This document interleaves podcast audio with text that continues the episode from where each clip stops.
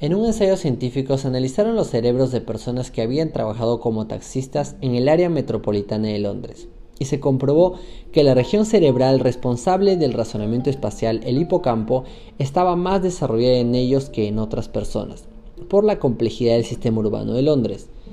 Igual que la gente desarrolla sus bíceps en el gimnasio haciendo ejercicios de pesas o flexiones, los taxistas de Londres ejercitaban el hipocampo conduciendo todos los días por las calles de la ciudad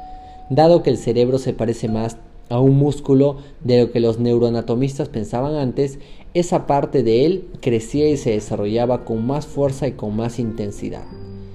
Este es un ejemplo extraordinario de la neuroplasticidad que todos tenemos en nuestra disposición. El cerebro puede fortalecerse, modelarse, optimizarse siempre que nosotros optemos por hacerlo.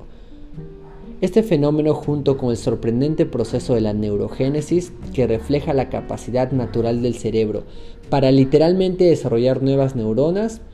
la emergente disciplina de la neurociencia que está explicando la posibilidad de acceso a la optimización de las propias capacidades de cualquier persona sin importar el lugar en el que lo haga o qué edad tenga. Es algo increíblemente apasionante.